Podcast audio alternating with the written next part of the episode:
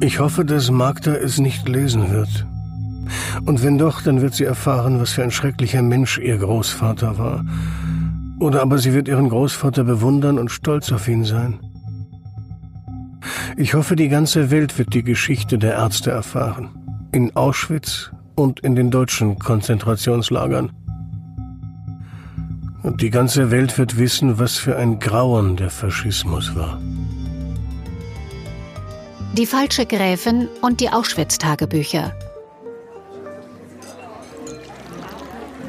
Im Dezember 2013 findet sich der deutsch-polnische Historiker Bogdan Mosial inmitten der Münchner High Society wieder. Andere haben bisher erzählt, wer was ist. Prominente aus Adel, Wirtschaft, Politik und Kultur. Hier der Prinz, hier ist der äh, Graf und dies und das. Wenig später wird dem Historiker eine Dame Anfang Mitte 60 vorgestellt. Frau Professorin Senta Gotay. Sie kommt direkt aus dem Vatikan angeflogen.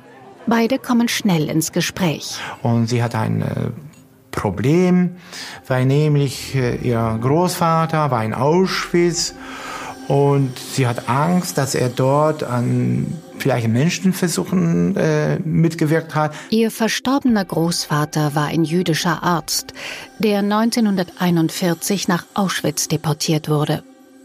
Dort musste er unter dem bekannten SS-Arzt Dr. Josef Mengele als Häftlingsarzt arbeiten. Und jetzt wird es für den Historiker interessant. Sie war hörbar aufgeregt. Es existieren eventuell spannende Unterlagen davon. Da war ich wie im Schock. Das stimmt ungefähr. Das wird nicht eine kleine Sensation, sondern eine große. Auch historisch und medizinisch. Die Tür geht auf.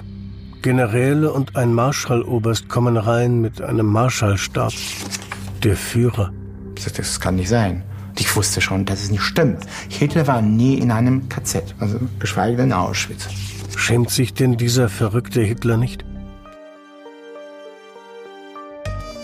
Also ich will einfach wissen, ob das überhaupt etwas ist.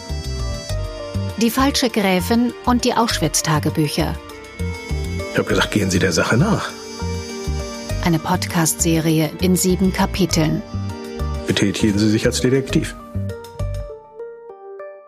Eine Produktion von 4000 Hertz Studio im Auftrag von Argon Lab.